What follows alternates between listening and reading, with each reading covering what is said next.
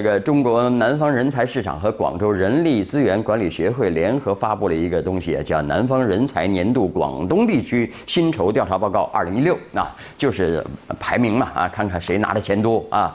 啊，报告显示，广州哎薪酬仅次于深圳，呃位居全省第二位啊，平均月薪是六千九百五十二元，啊差差一点点就到七千了啊。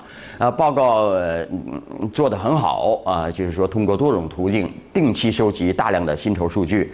那今年的调查总样本量达到了一百九十六万啊，数据覆盖广东八个城市地区，参加排名的就是广州、深圳、珠海、东莞啊、佛山、中山、惠州、潮汕地区，其实相差都不算太大啊。呃，其中有三十四个行业，三百一十八个职位啊，职位就不好说了，职位越高，它薪酬越高啊。你要说哪个行业赚钱嘛，实际上还是那些呃房地产啊、金融啊什么的。那但是数据一公布，小伙伴们又是一片哀嚎，哦，又被平均了啊，又拖后腿了，我怎么那么没出息啊？我真的没这么高啊，很多人都这么说啊。其实你要想明白啊，被平均那是必须的，工薪族。那也是大不同的啊，比方说董明珠，董小姐，那严格意义上说，她也是工薪阶层啊啊，这这最近她听说她被免职了，先是挺震动的，哇，她怎么被免职了啊？犯错误了吗？后来国资委说了啊，董小姐呢，其实她还是公家人啊，被免职呢，其实也是对她有好处，会去掉很多体制的限制啊，个人持股啊和这个薪酬的限制呢。呃，都不复存在啊！对他来说呢，也许是件好事儿嘞。但是董小姐她想的，她还是想着这个权利的感觉。如果说被免职了，我还有原来那么大的权权利吗？我还还可以骂股东吗？对吧？哈！你再看另外一个工薪族啊，没名啊，送外卖的，有一个小哥们儿啊，被人点了三个差评，谁点的差评啊？人容易吗？多辛苦啊！啊！点了三个差评呢，他就想不开了，于是买了老鼠药轻生，不活了我啊！呃，朋友及时发现，他的就着白酒把那老鼠药吞下去了嘛啊！谢谢那老鼠药啊，好像不是太真啊，给你个差评啊，不给你个好评，给你点个赞啊！呃，这发现呢，他这个倒在那儿了呢，可能是醉的吧，呃，把他送进医院就彻底洗胃，哗洗啊，捡回一条小命啊！你有没有觉得这位小哥啊，这位哥啊，这个呃快递哥啊，非常之敬业啊，就为了三个差评他就寻短见，这是什么精神呢？啊，呃，都以他这标准要求自己，你你你还有他啊，你们都得死好几回吧？哈哈，所以说所以说咱们别拿生命开玩笑哈，人救回来了啊，我们多说两句啊，因为我们高兴了，对吧？呃，以后不能再这么干了啊，呃。再来看，又是一件高兴事儿、喜事儿，人家的喜事儿啊！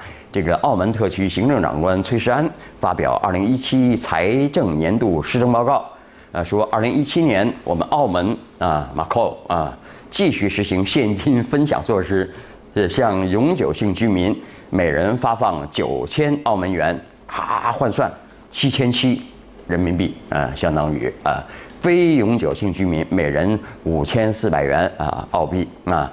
政府还准备向每名符合资格的澳门永久性居民的个人账户注入一万元启动金，并继续额外向居民的公积金个人账户注入预算盈余特别分配七千元。啊，还有这个澳门永久居民呢，还继续获得医疗券六百块啊，住宅电费补贴也持续维持每月两百元，养老金还有敬老金分别维持每月。呃，三千四百五十元和每年八千元啊，哎呦，幸福死了啊！政府挣了钱就给市民派红包，我觉得这是一件大好事儿啊，良心事儿啊，这就让人感觉有那么一笔钱啊，其中一笔钱呢来的 so easy 很容易，这对提振民心士气呢，它很有帮助啊，不像我们这儿太多的人都感觉，哎呦，我怎么每一块钱都来的这么带血带泪的艰难呢？苦啊，哈！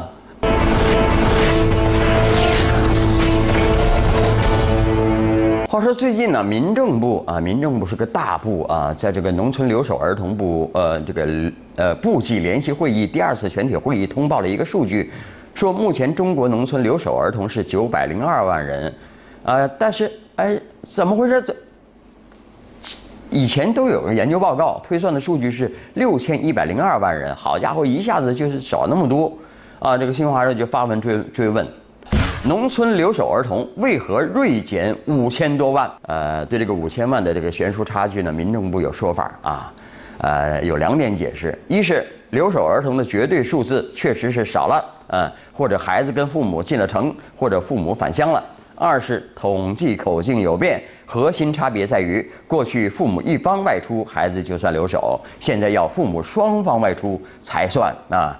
那究竟是九百万还是五千万？呃，再去较真儿没多大意思。你再换个统计啊，呃，爷爷奶奶有有爷爷奶奶也不算留守儿童，那中国没有留守儿童了哈啊。这这个毕竟统计标准不一样。不过这次的统计标准还是在无意间透露了一个触目惊心的事实，也就是九百零二万的留守儿童。呃，稍好的有祖父母或者是亲戚的监护看管，情况不好的就处在无监护放羊的状态。这么多的留守儿童在成长过程中，不仅缺少父母的陪陪伴和呵护，更为关键的是，在缺乏监护的状态下，一不留神儿就长歪了啊！所以讲。这个人生路就长长歪了啊！那虽然城镇化的这个整体步伐在加快，但正如有专家所言，土地的城镇化、房地产的城镇化步伐远远超过人的城镇化啊！很多在城里打工看起来像是城里的人，实际上根儿还是在农村。而且呢，越是容易找到谋生岗位的特大城市呢，如今越是对外地人采取排斥态度。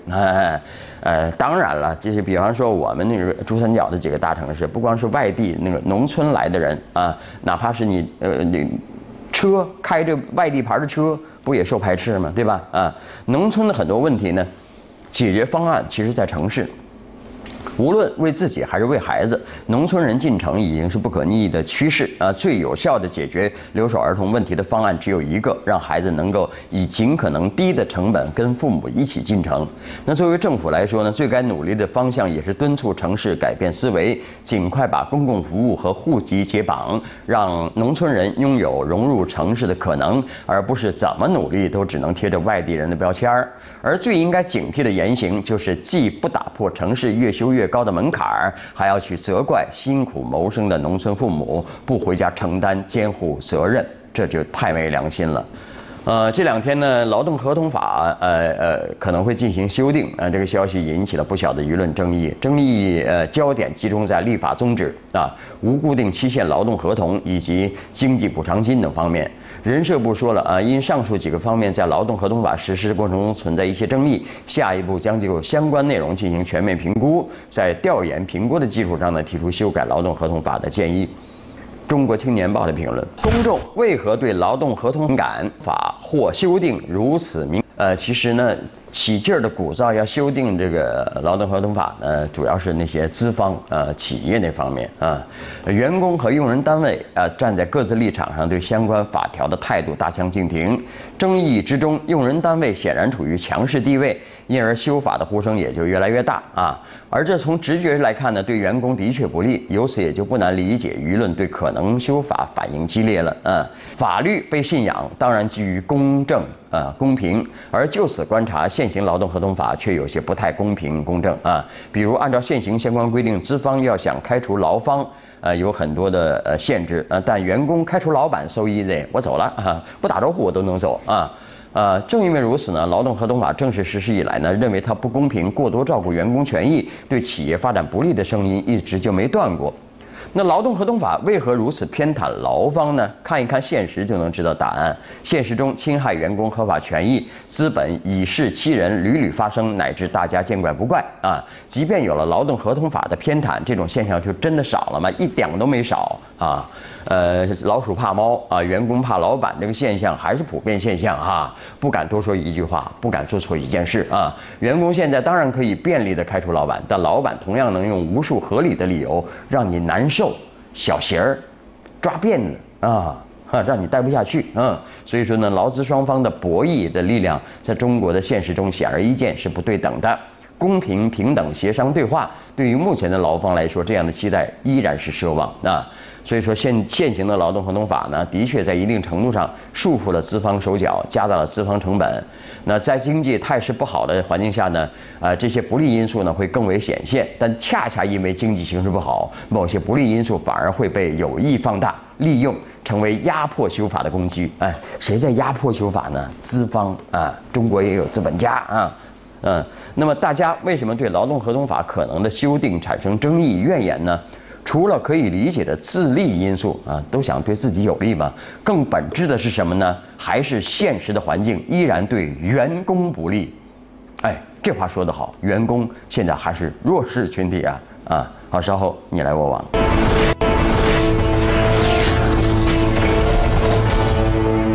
来我往啊！最近最高人民法院关于适用呃《中华人民共和国婚姻法》若干问题的解释啊，第二十四条引发了这个网友们的关注啊，因为这条解释催生出一个特殊群体啊，怎么着呢？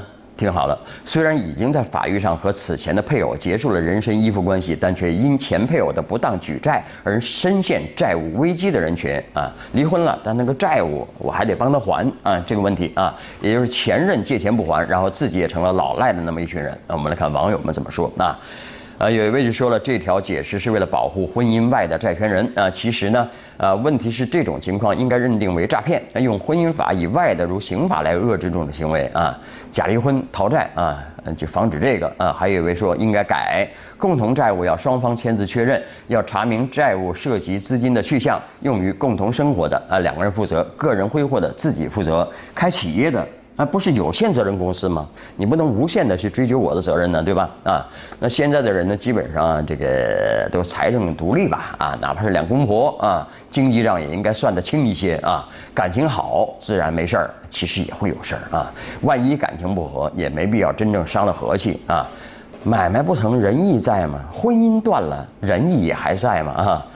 呃，还是债务问题啊，这个 我们怎么了？我们去讨债吗？啊，国务院办公厅啊公布了地方政府性债务风险应急处置预案啊，对未来超过十七万亿元地方政府债务可能带来的风险呢，给出了应急处置工作机制。同时，预案中也明确将就不良债务问题追追责离任领导、前任、前任的前任是你搞的。拖得我们这个城市现在债债务累累，你回来，啊，这个意思啊，呃，老马不是羡慕过流过口水吗？这个澳门，哎呀，给我们发现金，哎，人家政府没欠账啊啊。好，来看网友们怎么说这事儿啊。有位说了啊，钱不够用，证明吃财政饭的人太多了，减掉吃闲饭的人员和机构才是富国之本。还有说理想很丰满，现实很骨感，地方债很多是糊涂账，头头定调，大家都有，法不责众，不好搞啊啊！哎，你内行啊，懂啊啊！就是良性的债务其实是有助于地方呃建设发展的，呃，只是许多地方领导的执政眼光呢并不长远，只想着在位的这几年能够尽快出政绩，自然就是大举呃大举借债，大搞建设啊。至于债怎么还，几年后跟他没一毛钱的关系了啊。好，今天的节目就这样啊，明天晚上我们接着聊，拜拜。失去他，埋头苦恼，因为发现有疗效。生了病，赶忙吃药，因为上班要起早。可以哭，却选。